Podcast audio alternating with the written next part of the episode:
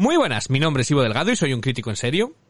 Y yo soy Rocío Muñoz y hoy es miércoles 7 de abril de 2021 y este es nuestro 39 programa de cine. Así que recibe un abrazo desde lejos y arrancamos. He visto cosas que vosotros no creeríais. Cine en serio. Con Ivo Delgado, Rocío Muñoz, Unai Gallego y Miguel Ángel Tomás.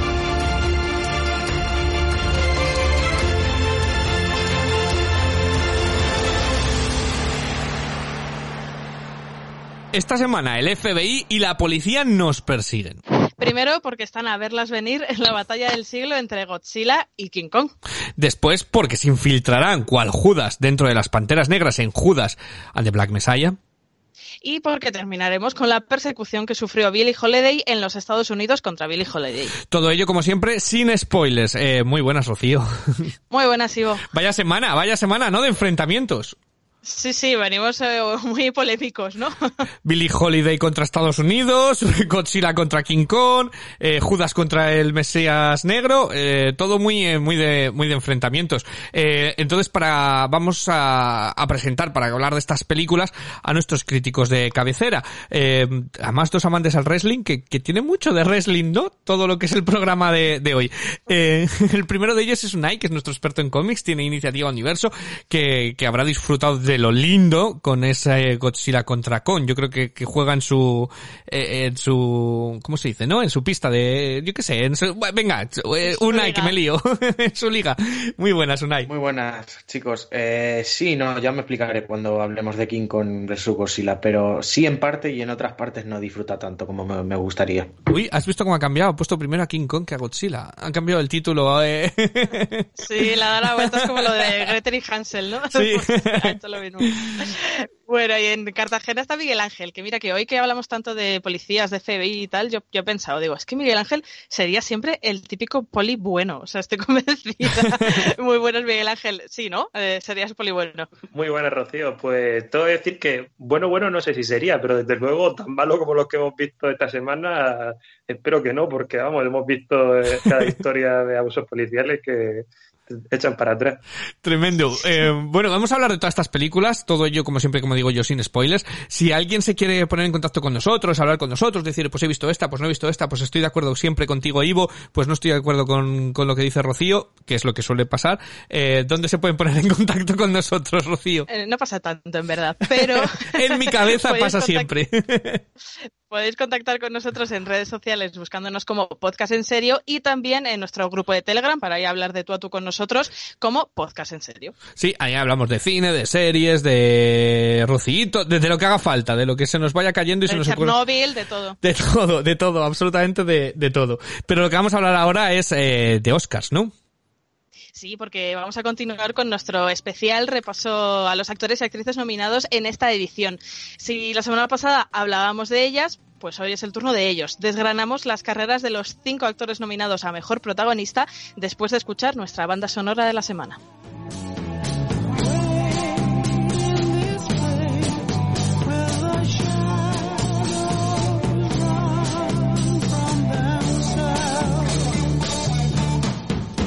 You said no strings could secure you at the station.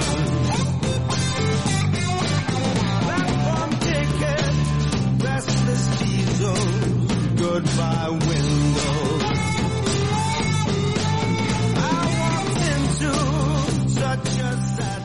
Este White Room del grupo Cream sonaba en una de las escenas de Joker, la película y también el personaje que le sirvió a Joaquin Phoenix para levantar la estatuilla dorada hace ahora un año. Será el próximo 25 de abril cuando su reinado termine y le ceda la corona a Gary Oldman, Steven Yeun, Anthony Hawkins, Riz Ahmed o el desaparecido Chadwick Boseman.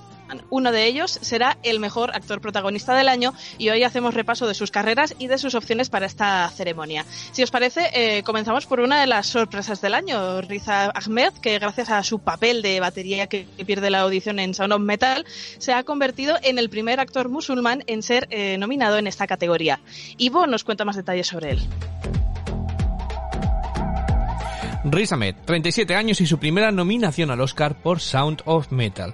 Ahmed es originario británico y descendiente de familia pakistaní. Su carrera comienza con Road to Guantánamo de Michael Winterbottom y se centra primero en la televisión británica con mucho éxito en series como Dead Set o Wire antes de saltar al cine y conseguir reconocimiento por Shifty y sobre todo por su papel en Four Lions.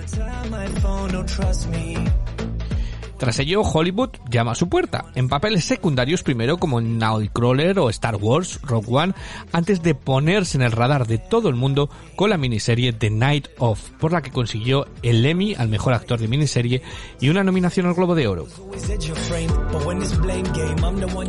2020 ha sido su confirmación, ya que aparte de su papel en Sound of Metal, ha producido, escrito y protagonizado Mogul Mowgli, que le deparó tres nominaciones a los premios del cine británico independientes. Pero Sound of Metal ya le ha deparado varios premios críticos regionales y nominación al Sindicato de Actores, a los Globos de Oro y el Critics' Choice Award. Le veremos compaginando su carrera como músico junto con el nuevo Hamler y ciencia ficción en Exit West.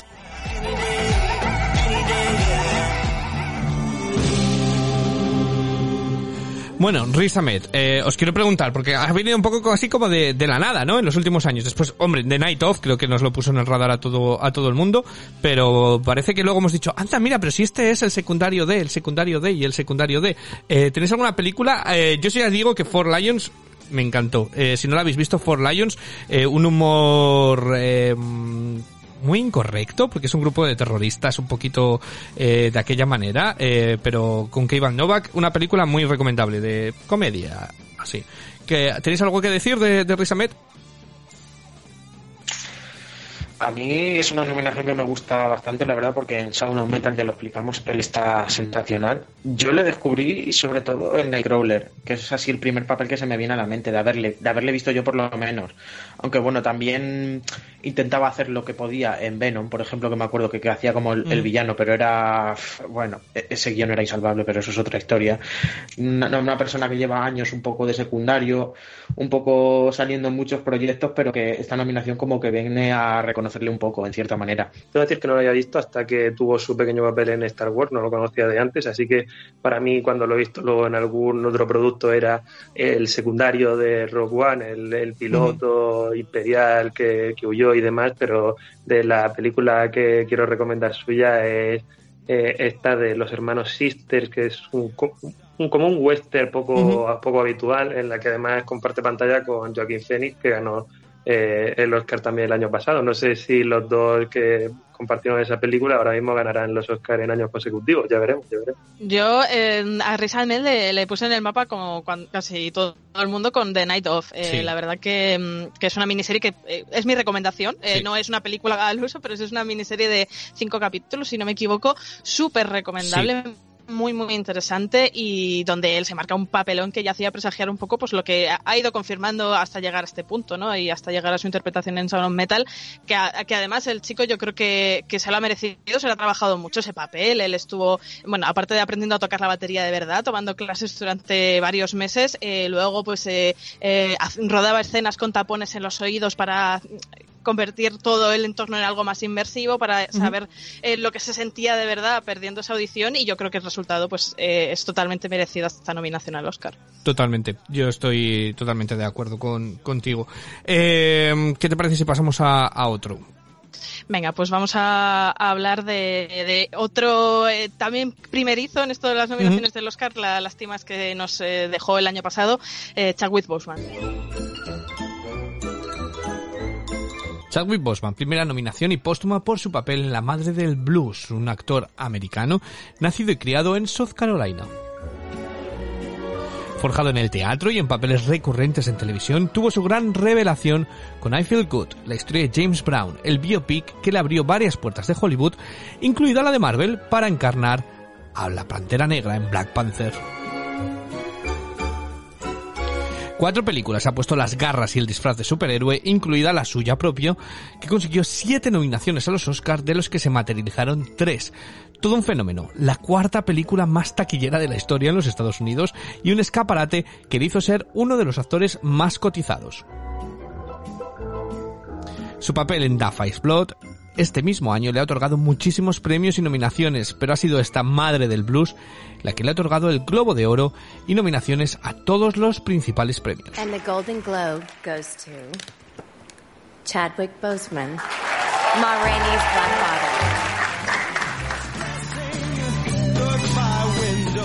Bueno, hay poco que decir, ¿no? Ya hablamos de Chadwick Boseman cuando falleció, que nos pilló a todos por sorpresa y yo creo que, que el sentimiento general es que es una pena, ¿no? Porque es, es un actor que, que, que tenía ya todo a favor, que nos ha dado papelones, que tenía toda la carrera, es como de estos y de repente, bueno, pues nos lo, nos lo vamos a perder en cine. Entonces es una pena para, para todos. Eh, no sé si tenéis que algo que, que, decir de Chadwick Boseman, aparte de lo que he dicho ya. Y bueno, también un poco recordar un papel que yo le vi, que es la película no es gran película, pero es una película sobre el béisbol, sobre el tema de racial, que es 40 42, que compartía pantalla con Harrison Ford, y es una película, es un biopic muy típico, pero también está bastante interesante y es de sus primeros papeles, o sea que lo recomiendo en parte esa película. Yo simplemente añadir que, que también este mismo año Chadwick Boseman apareció en The Five Bloods, en la última película de Spike Lee, por la que también en- con un papel muy chiquitito ya volvía a destacar él y como bien has dicho Ivo, es una lástima Mm. que, que su carrera haya quedado tan cortita y veremos qué pasa el día 25.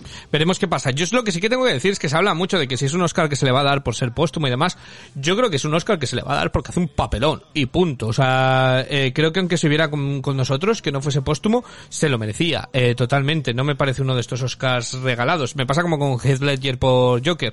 No me parece que fuese un Oscar regalado por haber fallecido y este tampoco. Me, me parece que hace un absoluto papelón y que es más que merecido. Eh, pero bueno, ¿qué te parece si vamos a por, a por otro actor? Sí, vámonos. eh, pues yo creo que al, al rival hueso más duro de roer que se va a encontrar Chadwick Boseman en estos Oscar, que es el veteranísimo Anthony Hopkins.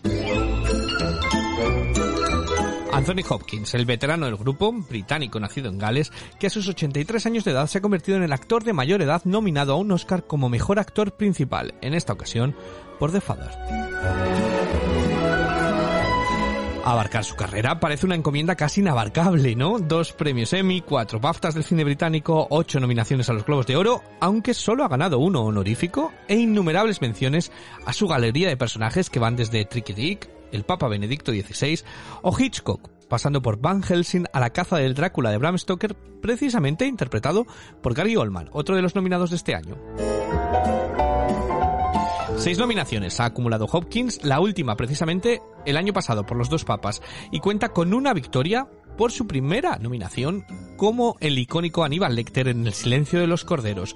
Le veremos en papeles más pequeños como Zero Contact del debutante Rick Duclide y de virtuoso de Nick the Oscar Anthony Hopkins in Bueno, yo creo que ya hablamos de interpretación con palabras mayúsculas. Aquí ya sí que hay mucho, mucho que decir. Aunque hay que decir que Hopkins también es uno de estos actores que parece que de vez en cuando saca el talento que todos sabemos que tiene y luego se tira un par de años viviendo de las rentas, es decir, con papeles que, le, que, que las que hace de Anthony Hopkins se lleva su cheque y Santas Pascuas. Pone su nombre al, al póster y, y se cobra un buen... Oye, que nada que desagüetar, ¿eh? Que si yo, si yo fuese actor y llegara a los 80 años y, y demás, qué ganas tienes de meterte en estos dramas existenciales una vez, sobre todo con el nivel de intensidad que tiene The Father, ¿no? Eh, eso son de esas películas que yo haría una cada cinco años porque diría, madre de Dios, qué necesidad tengo de estar puesto a este, a este nivel de intensidad. Eh, bueno, de Father, eh, yo por decir rápidamente, y, podéis añadir tanto Unai como Miguel Ángel, cuando hablamos de esa película aquí solamente la había visto Rocío, eh, el resto no habíamos podido ver de Father. Es absolutamente impresionante el papel que hace Anthony Hopkins, es absolutamente impresionante la película y es una de esas películas además que creo que se queda, fíjate, es curioso, ¿no? Que con el tema que trata, pero que se queda en la memoria eh, totalmente por el juego que hace y, y por cómo luego eh, todo ese entramado, pero creo que es Hopkins el que completamente te lleva y, y te desarma de una manera al final que brutal. Me pareció súper demoledor eh, sus últimas eh, sus últimas escenas eh, sin ningún aspavientos eh, sin ningún me- pareció brillante en toda la en toda la película.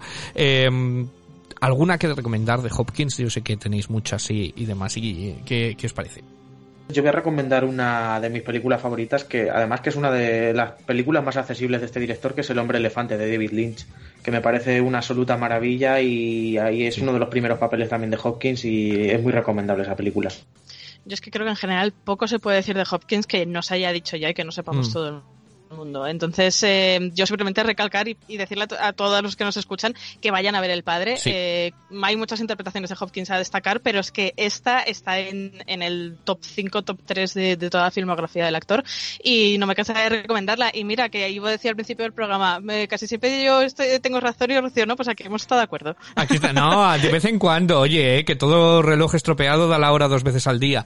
Eh, pues, no, no, no, no, es una broma, es una broma, no, sí, totalmente, totalmente, tenías toda la razón. Nos, no te cansaste de recomendarla y que la viésemos, que la viésemos, y ahora que ya he tenido la ocasión, te lo agradezco que hayas sido tan insistente.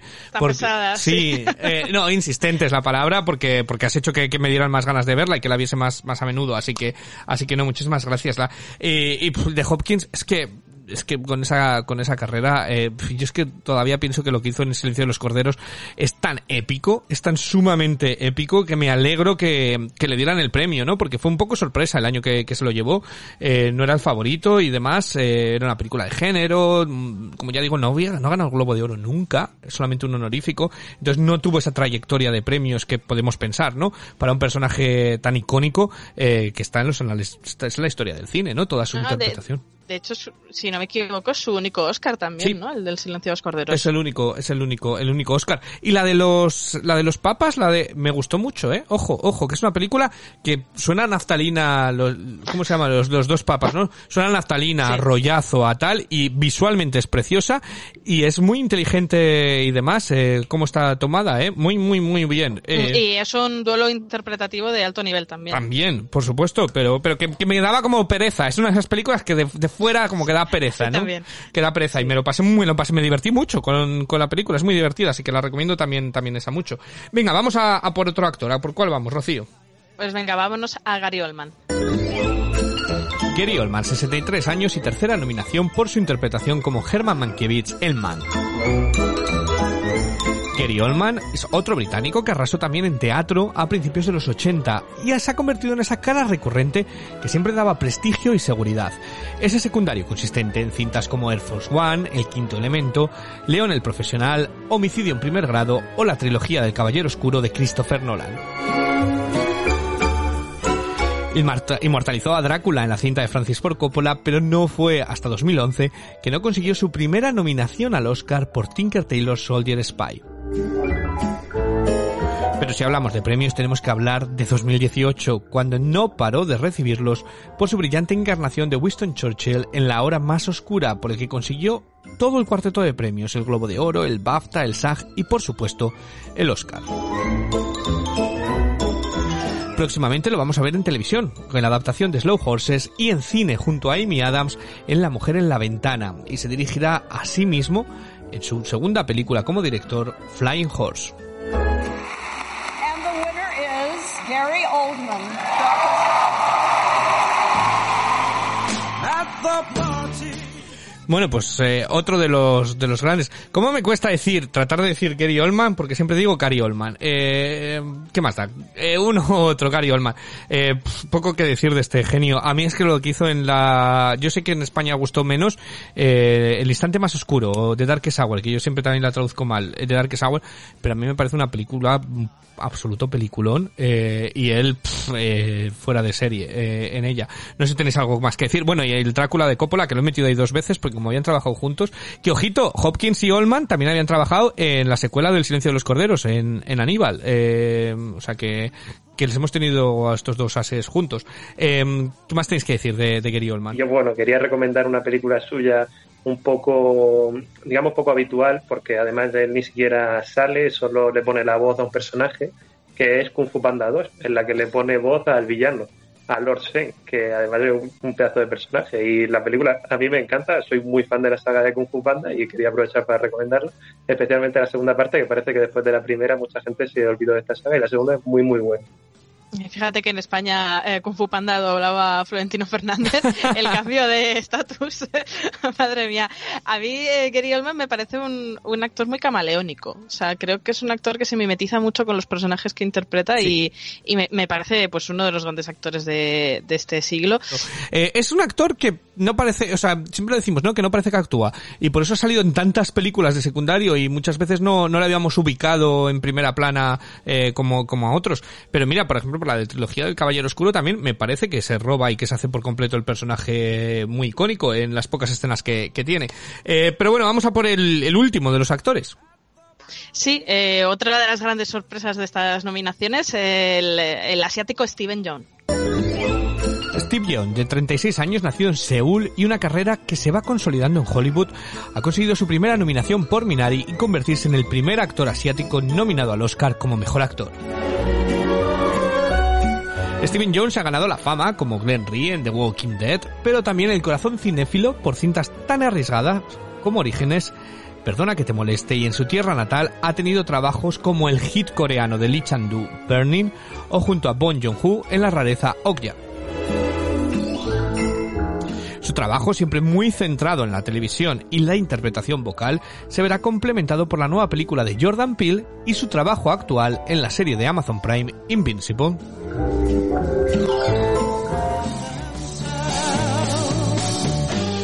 Bueno, pues otro de los, eh, bueno, que, que está asentándose, ¿no? Eh, poco, poco a poco, pero el primer actor asiático nominado, nominado al Oscar. Yo tengo que decirnos, si no habéis visto la de Burning, que fue un hit, una película surcoreana que ganó muchos premios, a mí me pareció un rollo, pero tremendo, tremendo. La gente adora esa película, pero a mí me pareció un auténtico rollo, de verdad, me costó, me costó llegar al, al, me costó mucho entrar y me costó llegar al final, de decir, buf, ¿qué hago? ¿La quito o sigo con ella? ¿Tenéis algo que decir de- del actor o algo que destacar? Quería destacar también de nuevo una interpretación de, de doblaje, una interpretación vocal de un personaje de animación en, en otra serie que creo que está en Netflix entera, que se llama Final Space, que es una serie como muy gamberra de ciencia ficción, que a mí me resultó muy muy divertida sus dos primeras temporadas, se acaba de estrenar hace poquito su tercera y que aprovecho para recomendarlo. Pues eh, yo de Steven Yeun eh, recomiendo Orígenes. Él es un, un personaje muy, muy secundario realmente, pero es que la película es tan buena. A mí es una de mis películas favoritas que, que creo que, bueno, pues cualquiera que quiera acercarse un poco a, a la carrera de este joven asiático, pues eh, empezar por ahí, aunque sea para verle unos instantes, va a merecer mucho la pena. Y por lo demás, pues creo que, que Minari ya da avisos de, de que tiene un futuro prometedor y creo que nos vamos a cansar de verle ahora, a partir de ahora, en papeles mucho más principales. Sí, eh, iba a decir que Orígenes parece que estaba eh, llevaba en el póster Orígenes para Rocío Muñoz, eh, porque es, esta, esta es tu película por completo. Eh, Me por- sí, eh, yo le estoy viendo ahora en televisión, está en la serie de, lo- lo- de, animación de Invencible, Invincible, y, y él es el protagonista además, hace trabajo vocal, pero se nota que es que es que está bien que está bien hecho. Yo os quiero preguntar, no quién creéis que va a ganar, que eso ya lo hablaremos, sino quién para vosotros, si tuvierais la papeleta delante de vosotros y dijeseis tengo que votar, ¿qué nombre, qué nombre pondríais? Aunque, aunque lo habéis dejado ya intuir, pero ¿qué nombre sería vuestro, vuestro nombre? Venga, Unai. Eh, yo lo tengo claro. Yo votaría a, Stephen Hawking. Digo, Stephen Uy. Anthony Hopkins. Dios. Dios. Perdona. Oscar Anthony- póstumo. Anto- Anthony Hopkins. Perdón, Anthony Dios, Hopkins, sí. Maldito acabo de tener. Miguel Ángel. Votaría. Bueno, eh, yo votaría al Bereiste. No, no, no, votaría a. Creo que me inclinaría por Riz Ahmed, fíjate. Por- Ujú. Creo que hace un trabajo muy, muy, muy bueno. Me alegro muchísimo de que esté aquí nominado y, y sinceramente creo que no tiene ninguna opción de llevarse el Oscar, pero es que me gustó tanto su interpretación que creo que acabaría apostando por él. Yo me alegraría muchísimo por Riz Ahmed, pero para mí este Oscar debería ser de Anthony Hopkins. Yo voy a ir a muerte con el padre, además creo que es el único Oscar que podría rascar la película, así que eh, Hopkins hasta el final. Bueno, yo creo que el de montaje, eh, ojito, ojito el montaje de... Está nominada, ¿no? De Father, en Padre. Bueno, el caso que yo, yo le, yo para mí Riz Ahmed, me gustó mucho lo que, creo que esa película se basa mucho en él, sin quitar méritos a Hopkins, que me parece que ya lo he comentado, pero, pero bueno, si tuviera que votar el papel, eh, pondría Riz Ahmed, ese sería mi, pero esos son los nominados a, a los Oscars, los cinco actores, yo creo que cinco interpretaciones brillantes, eh, para que nos vamos a engañar, eh, y que, y, y merecidas, no hay un, no hay un Glenn Close en este grupo. Eh, pero, pero, ¿qué te parece, Rocío? Rocío, si nos ponemos a hablar ya de las películas de esta, de esta semana. Sí, pues vamos con ello, porque mira, estábamos hablando de Oscar y de Oscar seguimos, en este caso con una de las nominadas a Mejor Película, Judas y el Mesías Negro. Deputy Chairman Fred Hampton of the Illinois Black Panther Party. Bill es un joven delincuente que, tras ser detenido por el FBI, es tentado con una misión a cambio de ser absuelto de sus cargos, infiltrarse en las Panteras Negras y obtener información del partido y de su vicepresidente, Fred Hampton, que está comenzando a convertirse en un auténtico líder de masas. Nominada a cinco premios Oscar, entre ellos Mejor Película y Mejor Actor de Reparto para Daniel Kaluuya y la Keith Stanfield, ha logrado revolucionar tu conciencia esta película. Ivo. A ver, eh, a ver, yo creo que mi conciencia estaba revuelta eh, antes de eh, revuelta revolucionada con, con esta película. Yo tengo, yo tengo un gran conflicto, ¿vale? Con esta película. Y voy a decir, primero, eh, creo que, que es una muy buena película. Creo que es innegable el poder del mensaje que tiene.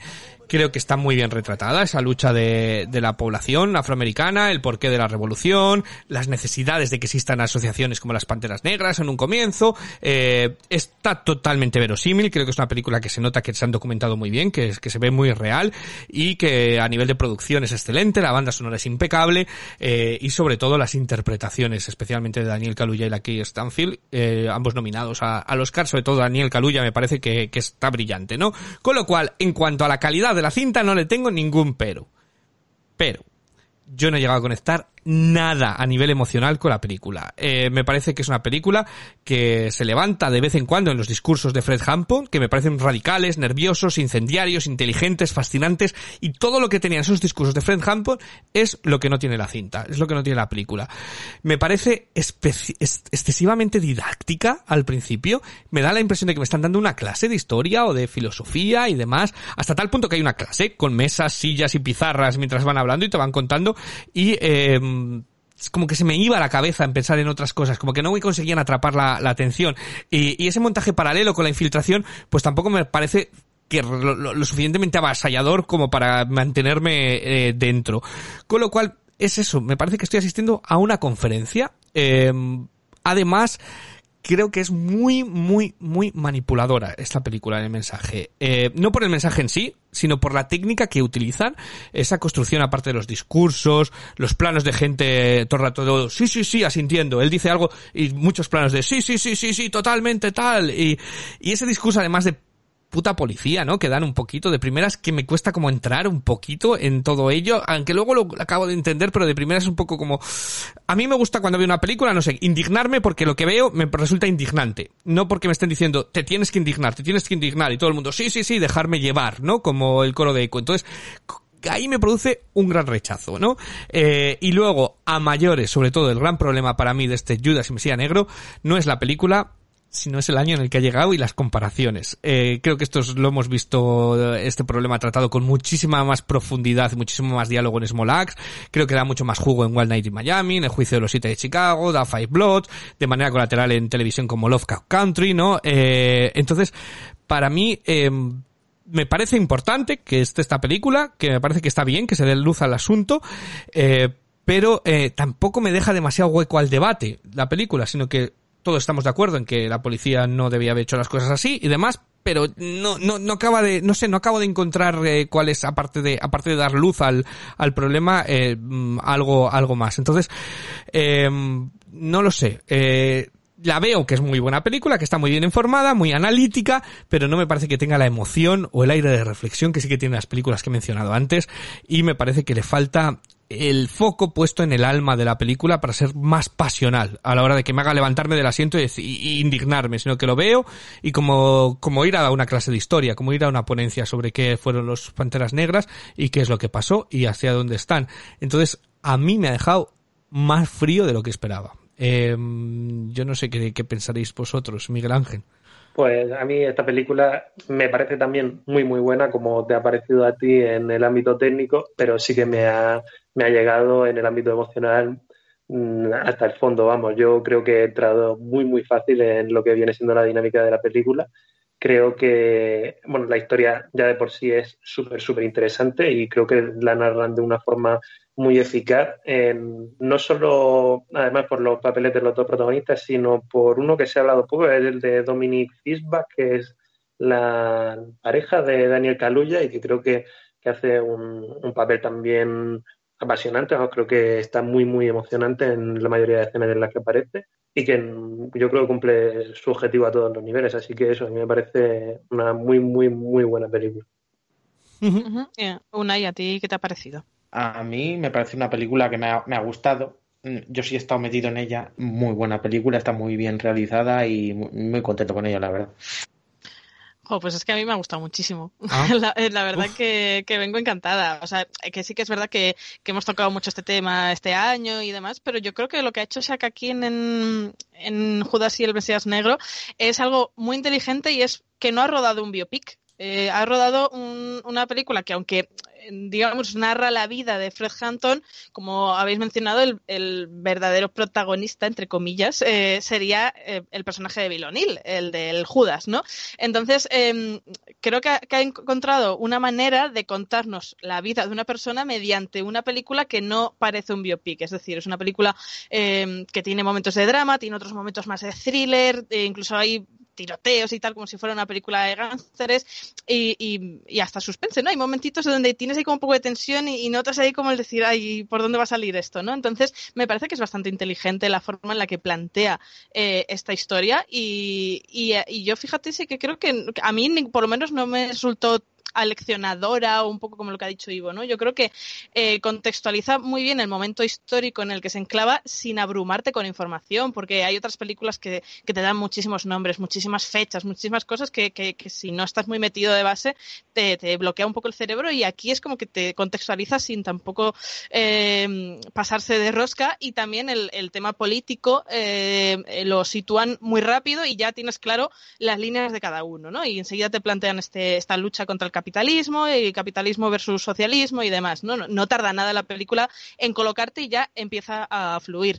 Eh, y luego a mí eh, me, me gusta mucho el tratamiento que le dan al personaje de, de mm, la Keith Stanfield, al Judas, eh, porque creo que pese a lo que pueda parecer, la película no le juzga. Eh, eh, no, sería muy fácil ofrecerte la, cabeza en bandeja de, de ese personaje y sin embargo yo estoy convencida de que habrá gente que acabe la película pensando que es un auténtico traidor y otras personas que acabarán la película pensando que es una víctima más de todo ese sistema al, eh, contra el que de- denuncian en la, en la película, ¿no? Entonces, eh, me parece también interesante esa, esa forma. Y luego está nominada a Mejor Guión Original en los Oscars. Y yo creo y entiendo perfectamente la nominación precisamente por, por esta combinación de, elementos, porque también a veces eh, es, muy, muy lista en, en la forma en la que coloca la cámara en determinadas escenas, el, uso que le da. eh, nunca busca la lágrima fácil, que lo hubiera podido caer en ello, eh, y porque plantea cosas. Eh, ahí no, no te quería interrumpir antes, pero no, no, no estoy muy de acuerdo contigo porque yo creo que sí que plantea cosas de formas, la forma de encarar una revolución, ¿no? Eh, el personaje de la, la- la pareja de Fred Hampton y tal eh, aporta una visión mucho más humanista. eh, si, si las revoluciones hay que ir con todo, hay que utilizar las armas o hay que lucharlas desde otro lado. O sea, creo que sí que te deja varias pinceladas para que tú veas con cuál te puedas identificar mejor y hay una reflexión de fondo sobre también eh, la importancia de tener tus propias convicciones e incluso el concepto de lealtad, ¿no? El personaje de Bill O'Neill es, yo creo que llega a lo que llega y cae en lo que cae porque no tiene convicciones de ningún tipo, no está en ninguna lucha, no está en ningún bando y al final se, se acaba vendiendo a sí mismo y, acaba en- encontrándose luego en una encrucijada bastante gorda, ¿no? Entonces, a mí me ha gustado mucho por eso, ¿no? Porque creo que, que deja debate. Y luego, por supuesto, porque las interpretaciones. O sea, yo creo que. eh, es que a mí, eh, Daniel Kaluuya, la que hizo está muy bien, pero Daniel Kaluuya es que está entregadísimo al papel, es eléctrico cada vez que, que sale en pantalla, en, en cada speech que tiene en la película. A mí sí me movía cosas por dentro, ¿no? O sea, yo sí que vibraba y mm, ya cuando salió el tráiler eh, me ponía un poquito los pelos de punta y ahora he vuelto a ver el tráiler después de haber visto la película y me llega más aún porque estoy ya más metida con todo lo que me cuentan y, y a mí me, me parece eh, un trabajo excepcional. Entonces, eh, yo, estoy, yo estoy encantada con, con, con esta película. No puedo entender que haya gente que, que a lo mejor os guste más cómo se trató en Mangrove o en One Night de Miami, pero creo que, que son diferentes eh, puntos de vista de una misma historia y que todas se pueden complementar entre sí. Y entonces, Sí, mm, sí, sí, sí, sí. Yo no lo digo que no, que no quiera más películas sobre, sobre lo mismo, ¿eh? Que no, no hay ningún problema, me parece que se pueden complementar. El problema es que me parecen que las otras son mucho mejores. Es decir, que a mí este Judas y Mesías, a mí me, me, me ha llegado a aburrir bastante. O sea, es decir, me daba la sensación de, de haber estado en clase. Cuando, a lo mejor es que yo he sido muy mal alumno, ¿no? Me daba la sensación de estar en clase y estar viendo y estar diciendo, ay, a ver si terminan, eh, de contarme esto que quiero hacer otra cosa. O sea, me daba esa sensación de estar poco involucrado en lo que querían contarme y por eso cuando me tenía que haber involucrado más, pues es como, pff, me lo imaginaba. Sabes eh, lo que iba a pasar. Entonces, igual que otras películas, mucho más simples, mucho más sencillas, me gusta, es que a mí no me gusta que me den la chapa. Me refiero, y, y aquí dan mucha, aquí dan mucho, mucho, hay mucho discurso y hay mucho diálogo de lo como, eh, que si estás dentro, te puede gustar mucho, como os ha pasado a vosotros, pero si no estás completamente metido, eh, eh, no sé si es que yo, como, han, em- como empiezan tan, tan a saco a decirte cómo tienes que pensar, eh, eh, no sé, como que ponía los ojos en blanco todo el rato, en plan, buf, ya estamos con el discurso comunista de tal, ¿sabes? Era como, buf, aquí estamos, venga, eh. entonces, ay, no he conseguido yo entrar en ello y, y me- se me ha hecho pesado, o sea, se me ha hecho pesada la película. No, no, eh, es totalmente comprensible. Quiero decir, a mí Mangrove se me hizo un poco pesada en su Sí. momento, o sea que estamos en, en el mismo bando, Sí. pero en, en- eh, con la película di- cambiada, ¿no?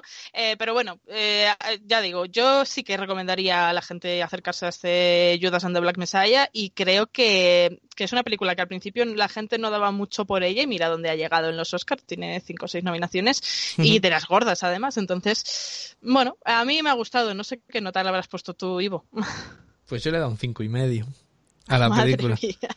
Eh, cinco y medio, seis. Eh, pues yo no le puedo dar más. Es decir, y reconozco que la película está muy bien hecha, pero le fa- para mí le, para mí le falta emoción, le falta le falta garra y le sobra y le sobra dirigir a la- me- como un corderito hacia lo que tengo que pensar. Me gusta pensarlo por mí mismo, no me gusta que me digan eso. Entonces a mí eh, le da un cinco y medio. Eh, no sé Miguel Ángel. Pues yo ahora mismo me da miedo de decir que le dado un 9 y medio. Eh, es lo mismo que le di a Mangrove en su momento. Creo que, que eso abordan un tema muy similar desde dos perspectivas distintas y creo que las dos aportan muchísimo. ¿Tú, Nay?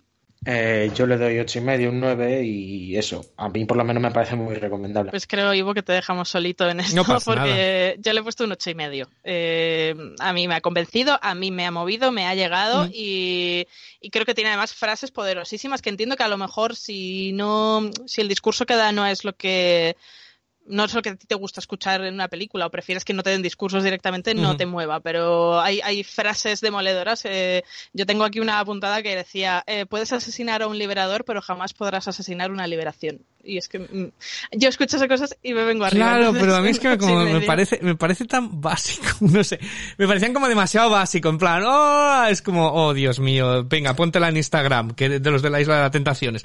Me daba esa sensación, ¿no? Que era como muy, muy básicas de Instagram, de, Yo creo que alguien de las tentaciones no, no sabría ni que es un liberador. bueno, digo de Isla de las Tentaciones, digo que me parece una, me parece de Instagramer básico, de, de hacerte la foto delante del Che y, "Ah, creo en la revolución y tal, y no sabes Quién pero también, también en este tipo de speeches y de discursos se utiliza mucho eso, ¿no? Porque es lo que más atrae. sí, eh, y por lo eso- que más levanta a la gente, ¿no? Ese Por eso yo no acabo de a lo mejor de ent- de entrar en la película, ¿no? Por eso precisamente, por estas frases que para mí me, pues, cuando decían estas cosas yo decía, pues como, "Buf, madre mía, lo que estoy viendo. A mí es que me, me lo decía tan bien, o sea, de esa forma Eso es cierto, también. eso es cierto, eso que, es cierto. que era como donde tú quieras voy. Eso, es cierto, no, no voy a discutir una cosa y yo lo he dicho de primeras, es una película muy bien hecha que yo no he entrado, eh, y pasa, y no pasa nada. Eh, aquí están, ha- hay dos, dos variaciones muy distintas, es lo bonito del cine, ¿no? Que hay una parte técnica, que yo estoy de acuerdo con vosotros en que está muy bien hecha, y luego hay una parte artística que bueno, pues eh, el arte es más subjetivo y yo no he conseguido entrar y vosotros sí que habéis conseguido entrar. Así que, oye, ojalá me hubiera gustado tanto como a vosotros, de verdad, porque me parece un rollo eh, que no me hubiera gustado tener ese, eh, haber estado tan, tan poco metido. Pero eh, todo el que quiera este Judas y el Judas, claro, es que me salen Judas y el Mesías negro. Es que lo de Judas me parece como suena como a judías. Está disponible en compra y alquiler en Apple TV Plus, Rakuten o Google Play, en las tiendas digitales. Pero si en el cine lo que buscáis son escenas de acción y muchos efectos visuales, pues tenemos una propuesta para vosotros, Godzilla vs. Kong. Tenemos que aprovecharla. Tras un ataque inesperado de Godzilla, los científicos vienen con una solución, trasladar a Kong a encontrar su verdadero hogar. Pero todos sabemos pues que solo puede haber un rey monstruo. Y así empieza una colosal batalla de monstruos por la supremacía del mundo. Eh, aunque alguien está moviendo los hilos detrás de ellos, que esa es otra. Culminación del llamado Monsterverse, iniciado en 2014 y dirigido por Adam Wingard Rocío. Tú eres de Godzilla, eres de Kong, o gane quien gane, todos perdemos.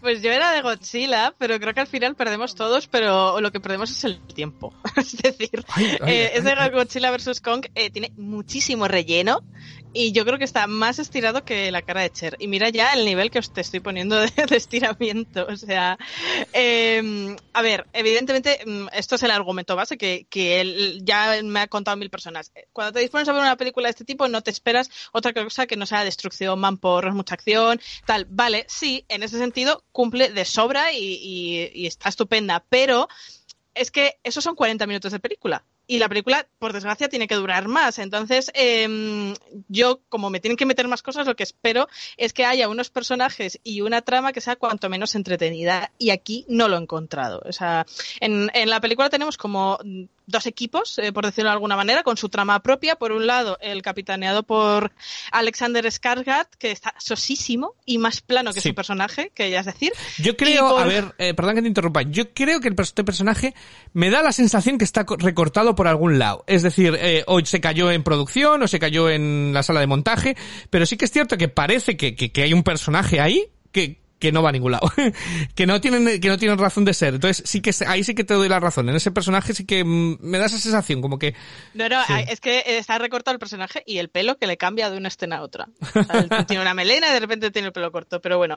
Y el otro equipo está mm, liderado por una Millie Bobby Brown que además yo no sé qué pasa, eh, que últimamente parece que solo acepte papeles en los que hace de, de niña atrevida y valiente y que es más inteligente que todos los de alrededor. O sea, es como el mismo patrón, el mismo perfil de personaje el que está cogiendo últimamente, ¿no? Entonces, bueno, pues ambos teams están compuestos por otros dos integrantes que son a cual más arquetípicos. Es decir, tenemos que si una niña sordomuda y huérfana, eh, una superior relegada a niñera porque en realidad ni pincha ni corta en todo el meollo, no se le tiene nada en consideración, eh, un friki gordito y torpe y un conspiranoico eh, negro al que todos toman por loco, pero en realidad no lo está tanto. Y, y así todo, ¿no? Entonces, eh, el villano también eh, aparece cinco minutos y para sorpresa de nadie mm, es otro villano arquetípico que está cegado por ambición y no tiene ningún desarrollo más como personaje. Em, y nadie en la película lo tiene. Entonces, claro, em, ¿Qué pasa? Que eh, en una película que dura eh, una hora cuarenta, una hora cuarenta y cinco, si me quitas los 40 minutos de peleas de, y de mamporros, me queda otra hora de estos personajes que son de adorno, porque no tienen forma, no tienen profundidad, no tienen arco.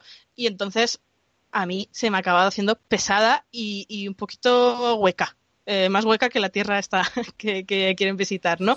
Eh, y luego, en general, ya pa- particularizando la trama de Millie Bobby Brown y sus acompañantes, me parece que es tan de relleno que solo está entorpeciendo todo el rato, que lastra la película, que es como, ay, mira, pues es que no me estás contando nada, quita estas escenas, ¿no? Se supone que, o yo entiendo que les quieren poner ahí como especie de alivio cómico, pero es que tampoco tienen gracia. Entonces, y, y además que sale, eh, hay un par de momentos de la película que sale Kyle Chandler, que haciendo de Mm. padre de Emily, eh, que no sé aún para qué sale ese hombre en la película. O sea, si alguien me puede explicar la Pues finalidad porque salía en la precuela, porque salía en la precuela, porque lo que hace él lo podía haber, él tenía que haber hecho el personaje de Alexander Skarsgård y haber borrado ese personaje por completo. Es lo que, es por eso digo que yo creo que aquí hay, hay, hay algo que es que nos hemos perdido en algún punto, nos han cortado, porque él tenía que haber hecho eso, que es lo que hacía en la precuela, eh, y eh, hubiera quedado todo más consistente, que, que la verdad es que solamente viaja de un sitio a otro y se acabó, eh, Es, es que no entiendo para qué pagan a, a este actor para hacer eso. En fin. Sí. Eh, entonces, pues sí, las batallas son muy buenas. Es verdad que se nota que se han dejado la pasta ahí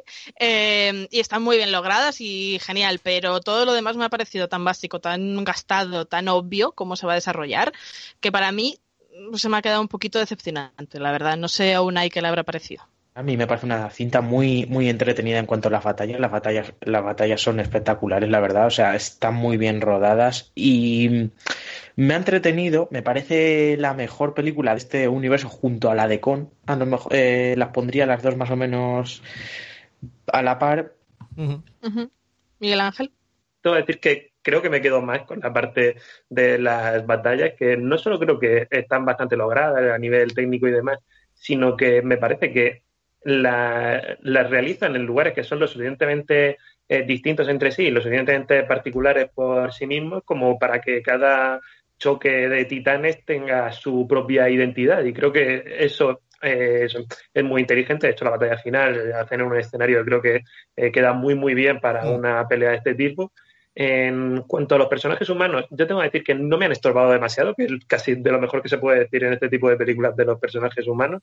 Y, eso, entre que no me molestan demasiado los humanos y que la pelea entre los monstruos me ha gustado mucho, yo he salido muy contento de la película, la verdad. De hecho, la volvería a ver. Pues yo, eh, jo, pues yo me lo he pasado súper bien. Eh, a ver, yo no sé, yo voy a decir una cosa, yo no sé si es que llevamos un año que no hemos visto estas producciones, es decir, hemos tenido mucho drama, intimista, mucho personaje, mucho tal, que ver una película que realmente dice esto es lo que vamos a hacer, esto es lo que la gente quiere ver y punto. Lo único que a mí menos me ha gustado es que la he tenido que ver en casa, que no están los cines abiertos en Inglaterra. Porque esta película es para verla en pantalla grande, con el pagar el IMAX, cogerte las palomitas de cubo familiar eh, y sentarte a ello y a disfrutar. Y creo que son conscientes y desde el minuto 30 ya están enfrentándose. O sea, van a lo que van. Dan tres asaltos de, de, de, con- de, de Kong y Godzilla y creo que encima pone sorpresas. Eh, me explico, yo a mí me gustan mucho las películas de Godzilla, eh, las japonesas originales, entonces sí que estoy muy metido en ello. Además, bueno, aquellas sí que tenían algo más de terror y era más la paranoia tras eh, el ataque nuclear de eh, que, que- que Japón sufrió y demás juega con ello. Aquí no juega con eso, no tiene nada que ver, pero me lo he pasado súper bien. Creo que es absolutamente ridícula en muchas cosas, lo cual es parte del encanto, es decir, eh, tienen diálogos de, yo qué sé, eh, tengo una idea, pero es una locura. Me gustan las ideas locas, me hacen rico. Esos diálogos me parecen, ves que me parecen para aplaudir dentro de la, de todo lo absurdo que son estas películas porque me parece que es ello. Y luego hay un momento en que viene Godzilla y dice una, dice, échale al mar al mono, tira al mono al mar. Dice, no, tenemos que quedarlo, ¿te gustaría que te tirásemos a ti al mar? Pues hombre, oye, está destrozando cuatro barcos cargados de miles de personas, a lo mejor no era tan descabellado, ¿no? Para salvar, pero eh, es absurda, es decir, tiene momentos en el barco que, que King Kong lo mismo parece que es un, un mono de peluche, que, que luego es increíblemente es más grande que un rascacielos, pero entra en el barco carga, o sea, es decir, eh, no tengo muy claro el tamaño de King Kong en esta Sí, película. Es, es cierto, eh, lo de las proporciones también me he dado cuenta yo. Digo, es que hay veces que parece él mucho más pequeño, otras veces que parece mucho más grande. Es como que depende de la escena, tiene un Sí. tamaño u otro. Pero dicho todo esto, creo que visualmente está súper cuidada. Creo que es lo que decíamos con Monster Hunter. Si yo veo una película de monstruos, quiero que destrocen cosas. Me encanta verles destrozar cosas. Y me da todo, o sea, me lo da todo. Esa última escena, creo que con todos los neones, las luces, hay otra en el agua. Creo que visualmente están muy bien filmadas las batallas. Es decir, ves al monstruo bien, sabes qué está pasando todo el rato, quién está atacando, qué están haciendo. Y eh, me parece, dentro de la absurdez, súper entretenida. Incluso la, trama de Billy Bobby Brown, que, que sí, bueno, pues es lo que es, pero te llevan a desencadenar casi la secuela está metida aquí, que yo no me lo esperaba, porque es como ahora mismo todas las, no quiero decir, ¿no? Lo que pasa en el último, muchos lo han, lo han spoileado, pero lo que pasa en el último arco es como, ¡buah! Para los que nos gusta esto es como un punto extra, eh, todo lo que sale, y, y visualmente me parece bien, me parece súper entretenida, súper bien llevada, con su, súper bien filmada y con su destrucción por todos los lados, que es que, es que, es que cómo no puedes gustar una película con todas esas cosas, eh, de verdad, es que yo estoy encantado con el diseño de producción y con toda la película, así que nada, nada, yo tengo aquí muchas, bueno, tengo dos páginas copiadas de apuntes de la película porque la disfruté como un enano, me lo pasé bien y por favor que vuelvan ya los cines, las películas tontas, esto es, eh, esto es, eh, es, es- es gloria. Eh, entonces sí, es absurda, pero yo no me he puesto a ver los personajes, es que me daba, es que, es que no, esto no iba de, esto no iba de eso. Eh, entonces yo me lo he pasado, me lo he pasado muy bien. No sé si preguntarte la nota, Rocío. Pues me lo vas a tener que preguntar. Eh, a ver, yo mm, A Eh, ver, compro vamos lo a que dices, Rocío, pero- piensa, pero- piensa, ¿dónde tú puedes ver, dónde puedes ver en tu imaginación un mono viajando al centro de la Tierra que flota como si estuviese en el espacio? O sea, es que eso es, eso es para que la mente te haga, o sea, te explote y, y te pongas a aplaudir. O sea, un mono gigante flotando. De las and Furious, tal y como van. Es, es maravilloso, es maravilloso. O sea, Sí, sí, sí, yo toda la parte de, de las leches que se dan me ha, me ha gustado mucho, pero es que es menos de la mitad de la película. O sea, Tú querías claro, el drama intimista. Yo, yo quería más intimidad entre Godzilla y Kong, claro, a mí los demás me sobran. No, en serio, em, yo le voy a poner un 5. La apruebo porque eh, para mí, pues eso, son las dos cosas y la- el apartado visual y todo el tema Godzilla versus Kong sí que aprueba, todo lo demás suspende estrepitosamente. Y porque además, pues lo siento, pero para mí unos buenos efectos especiales no hacen buena una película. No, sé, no, no, una- no, no, estoy de acuerdo. sí. Mm, yo la apruebo un poco más, para mí es un seis y medio, es eso. Mm, me parece muy entretenida, me parece muy disfrutona si sabes a lo que vas, pero es eso, un poco la parte humana me lastra por cómo está tratado, pero yo no tengo problema en sí que traten eso. Miguel Ángel. Bueno, yo tengo que decir que salí también súper, súper contento de la película. Vamos, yo salí de la película diciendo, Buah, esto de un 8 no baja. Eh, verdad que con el tiempo pues he dicho, bueno, lo voy a bajar un poquito del 8. Pero del 7 y medio no. Le dejo en un 7 y medio, me lo he pasado muy bien y no, yo recomiendo muchísimo que acerquéis al cine a echarle un ojo, que de hecho está funcionando muy bien. Sí, eh, pues yo le he dado un 8. Eh, yo le he dado un 8, me parece que, que es que no le podía, es que yo no podía pedir más a esta película, de verdad.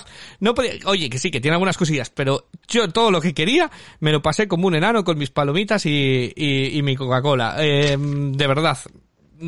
Por eso me gusta el cine, porque hay todo, todo rango. Entonces, para lo que yo esperaba de Godzilla, me lo ha dado con creces. Y, y, buah, es que la escena final, es que yo, cuando abran los cines, eh, eh, por favor, que me los abran ya. Yo quiero ir corriendo al IMAX a ver esa, esa última batalla de nuevo y, y a disfrutar con cada absurdez de comentar. Es que me parecían todos los diálogos tan rematadamente geniales en su absurdez que, que no podía más que aplaudir. Me lo he pasado como un enano en Godzilla contra Kong, por eso le he dado un 8. Eh, pues nada, Rocío, tampoco estamos de acuerdo en esta. No, hoy vamos al revés del mundo. Por cierto, pues eso, que si queréis ver Godzilla vs. Kong, está en los cines, es el mejor sitio para ver esta película, así que todo el mundo para allá. Y también en la gran pantalla podéis disfrutar de nuestro siguiente estreno, Los Estados Unidos contra Billie Holiday. Don't you know who this is? She was thinking of something more special. I'm downright flashy, you know. Ladies and gentlemen, Miss Billie Holiday. Billie Holiday es una de las mayores estrellas del jazz de todos los tiempos, pero no tuvo una vida fácil. Perseguida por el gobierno estadounidense por su canción Strange Fruit y su adicción a la, hero- a la heroína y con una infancia especialmente dura, su refugio siempre se encontraba en la música. Ahora, Lee Daniels dirige este biopic protagonizado por una debutante Andra Day que ha logrado con este papel la nominación a los Oscar como mejor actriz protagonista. Ivo, ¿a ti te ha convencido este retrato de Lady Day? Um, a ver, tengo muchos pelos, tengo muchos pelos. Eh, que tanto buenos como malos, eh. Ojo, en algunas cosas me ha gustado mucho. Desde luego que Andra Day, eh, creo que vamos a estar todos de acuerdo, se merienda la película, se merienda el personaje, eh, tiene un carisma por encima del guion, por encima de la película y por encima de, todo. ¿Cuál es el problema? Esto es un biopic del libro, o sea, de manual de plantilla de ABC, es decir, de flashback, ella se sienta a dar una entrevista aquí en la que va a contar su realidad, en otras es cuando va a morir se lo cuenta el novio, o sea, siempre, siempre tiene distintas maneras, ¿no? De, ello. Entonces esto es un biopic, ella se sienta a dar una entrevista y vamos viendo flashbacks de momentos de, de su vida. Sí que es cierto que la película tiene también eh, unos todos dorados un poco horteras. En general, visualmente la película es, es un poco hortera eh, y demás. Y luego es que es muy tan ABC que me da mucha pena. Me da mucha pena porque parece que Andrade está a otro nivel. Me parece que la, música de, de Billie Holiday está a otro nivel. A mí es que me apasiona la música de Billie Holiday. Eh, y entonces, eh, bueno, pues va a trompicones. Los secundarios están bien, eh, aunque necesitaría un poquito más de, de fuerza en algunos de ellos. Parece muchas veces, tengo esa sensación como que personajes desaparecen y se acabó y no me hubiera importado conocer más de, de algunas historias. Eh, pero, pero tiene algún flashback chulo con ella de niña y demás. O sea, es decir, es una película que, que a mí como compacto no me funciona, pero piezas individuales me gustan. Entonces tiene ese problema para mí, que, que, que, que, no me gusta como compacto en general, porque es excesivamente académica, excesivamente hecha para el lucimiento de Andra Day. Lo bueno, que ella consigue lucirse, eh, que conseguirá acercar la música de Billie Holiday a mucha gente y que me parece incluso que algunas cosas, eh, la obsesión que tiene el FBI por echar abajo a una cantante, en este caso por una canción incendiaria, están de actualidad, eh, no lo podemos negar, el tema que está de, de, mucha actualidad y que realmente dices, pero ¿por qué? Si tampoco es para tanto, es decir, si casi estás convirtiendo al, al Martín en un héroe tú mismo, ¿no? Eh, entonces esto es, esto va por aquello. Creo que merecía un tratamiento mejor la historia. Eso es todo lo que tengo que decir. Que en lugar de un biopic clásico, creo que el tratamiento, la canción y Andra Day se merecían estar en una película superior. Eh, y, por eso tengo ese conflicto entre, entre las dos partes. Yo no sé, Miguel Ángel, ¿qué le, ha parecido? Yo igual soy un poco más pesimista que tú con la película porque tengo que reconocer que me he aburrido bastante viéndola.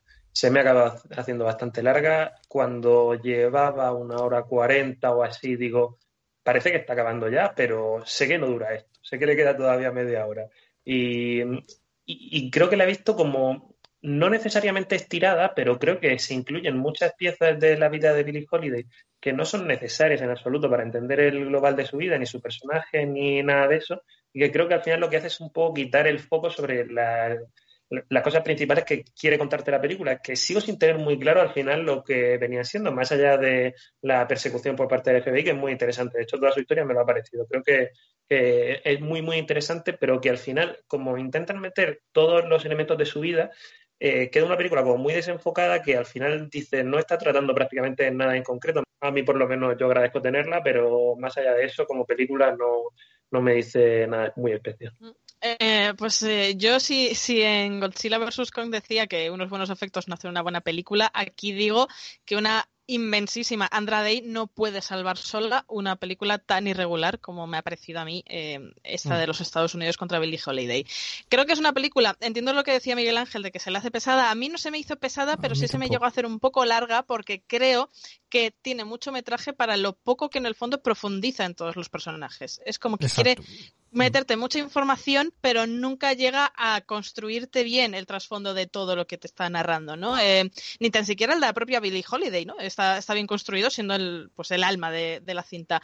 Creo que hay mucho caos en el guion en ese sentido. Eh, hay una mezcla de estilos visuales que a mí me sacaban mucho del relato, que si ahora metemos un blanco y negro, que si ahora un filtro con efecto de proyector, ahora ponemos la imagen como reducida. ¿Para qué? O sea, ¿dónde me querían llevar haciendo eso? Yo creo que no, no, era, era necesario y al contrario, a mí casi como que me, me, me, hacía desconectar mucho. Y luego es que es una historia, la de, la de esta estrella del jazz, que tiene tanto de denuncia. De hecho, la película comienza con, un, con una imagen real de una caza de una persona negra exhibida pues, como si fuera un trofeo. Y, y, el, y en realidad luego acaba convertida en un, en una especie de melodrama donde la supuesta historia romántica, que además, pues según he podido leer, está un poco inventada, es decir, no hay indicios de que eso realmente sucediera así y demás, eh, al final esa historia invade toda la película y se convierte un poco en el centro y en el eje central de toda la vida de Billie Holiday, cuando en realidad daba para muchísimo más que esto. Y mm. había mucho más trasfondo al que se le podría haber otorgado más peso o, o recortar de otra parte. Y luego el, el, otro personaje, que es el de Jimmy Fletcher, que es el, el, coprotagonista de esta historia, tampoco está nada bien desarrollado. Es decir, él, él tiene un, un arco donde hay un punto de inflexión en el que cambia su parecer y, y, en la pantalla a mí me resulta un cambio muy gratuito. Es decir, no acabas de entender exactamente qué es lo que ha pasado. Parece que le dicen dos frases y ya lo ve todo distinto, ¿no? Como un cambio de chaqueta muy, muy rápido. Y, y luego hay, hay, un momento de la película donde hay una escena eh, casi onírica, que es, que es donde intentan eh, contarnos la dura infancia que sufrió Billie Holiday y demás.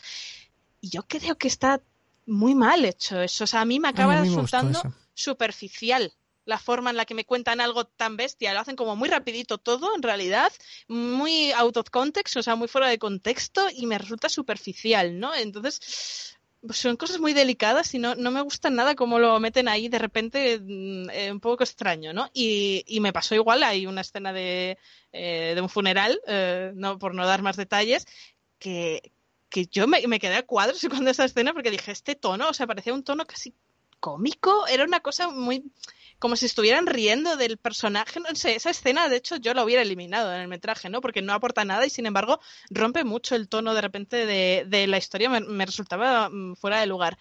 Y, y luego toda la persecución de- del FBI, que es algo muy interesante, y como bien ha- has dicho tú, Ivo, que, que está muy de actualidad, eh, pese a que han pasado muchos años, eh, me parece que se queda también una especie de caricatura, ¿no? Porque es demasiado básica. La, la, la caricaturización del propio FBI, ¿no? Las motivaciones. Es todo muy, mm, pues eso, muy A, B y C y... mm, y, y después el, el personaje de Natasha Lione, que le han Sí. dado un papel de literalmente dos escenas, y yo digo, ¿por qué me quieren contar con, con este personaje? O sea, sí que si tiras un poco de, de biografía, puedes saber qué, qué pasaba con ese personaje, qué, qué papel juega en la vida de Billie Holiday, pero en la película no se desarrolla nada. Entonces digo, ¿para qué contratas a Natasha Lyonne y metes esto? Eh, en fin, que eso que me ha parecido todo muy deslavazado, muy muy plano en la película y, y me, y me da me da mucha pena. Creo que al, al final hace- han hecho un metraje muy largo y que si lo hubieran condensado y afinado un poquito más los puntos que querían tocar, hubiera podido resultar una gran película porque tenían a una gran actriz protagonista. Pero me quedo me quedo un poquito a medias. Eh, una y a ti qué te ha parecido este los Estados Unidos contra Billie Holiday? A ver, esta película me ha parecido un poco, me ha pasado como con The Mauritanian. Y me voy a explicar en el sentido de que la historia que tenían me parecía muchísimo mejor de lo que se cuenta luego en la, en la película. Ujú. Bueno, sí, ¿qué nota le pones tú? Yo creo que estamos todos un poco en la, en la misma onda. Yo sí que tengo que decir que me resultó muy entretenida. Eh, sí que tiene un aire de sobremesa, es decir, de... Y, y es lo que digo, ella está a otro nivel, pero eh, yo le he dado un 6 porque me resultó, me resultó entretenida. Me parece una pena que no llega al notable porque había, había elementos para llegar a, llevarla al notable. Pero como película yo le he dado un 6, aunque a Andra Day le doy un 10 eh, como, como interpretación. Miguel Ángel. Sí, sí es verdad que yo creo que centrando un poquito un par de cosas, cambiando, dando unos retoques, habría llegado muy fácil a un 7, a lo mejor por lo menos para mí, pero como tampoco me ha entretenido y bueno, creo que hay cosas interesantes, pero lo justo, entre ellas por supuesto la actuación protagonista, que no, no, no, no nos vamos a cansar de decirlo, eh, la salvo y le doy un 5, pero no, no subo de ahí. Unai. Yo estoy en la misma línea que Miguel Ángel. Yo le doy un 5 por eso, por Andrade principalmente y, y eso, porque la historia en sí es muy interesante y me ha dado a conocer una cosa que no sabía, pero por lo demás, mm, una oportunidad perdida para mí en algunos aspectos. Sí, estoy totalmente de acuerdo. Yo mm, llevo todos estos días pensando si moverme entre el 5 y medio 6, pero me quedo ahí. Eh, es una lástima, pero, pero es que lo único que salva esta película un poquito es eh, Andrade y no es suficiente. Pero bueno, todo el que quiera acercarse a la historia de Billie Holiday, pues lo tiene en los mejores cines que estén abiertos en su ciudad. Eh,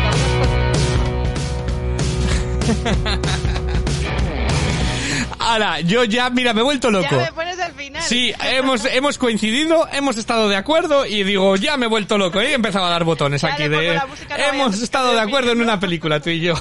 Nos ha caído el podcast. Eh, ¿Qué Eh, quieres digo los estrenos para la semana que viene. Venga, pues los elegimos, los elegimos ahora. ¿Qué tenemos para la semana que viene, Rocío? Venga, pues para la semana que viene tenemos, eh, por fin llega a España eh, otra ronda, Another Round, la película danesa de Thomas Winterberg, nominado a Mejor Dirección en los Oscar y con Sí. Matt Mikkelsen, que también está ahí rozando, rozando la nominación. rozando la nominación. Como también ha estado rozando la nominación Rosamund Pike con la película I Care a Lot, eh, la película por la que ha ganado el Globo de Oro y que llega a las pantallas ya en, en España. Y luego eh, esas dos al cine, pero que nos llega a Netflix. A Netflix nos llega mi, mi tipo de película totalmente.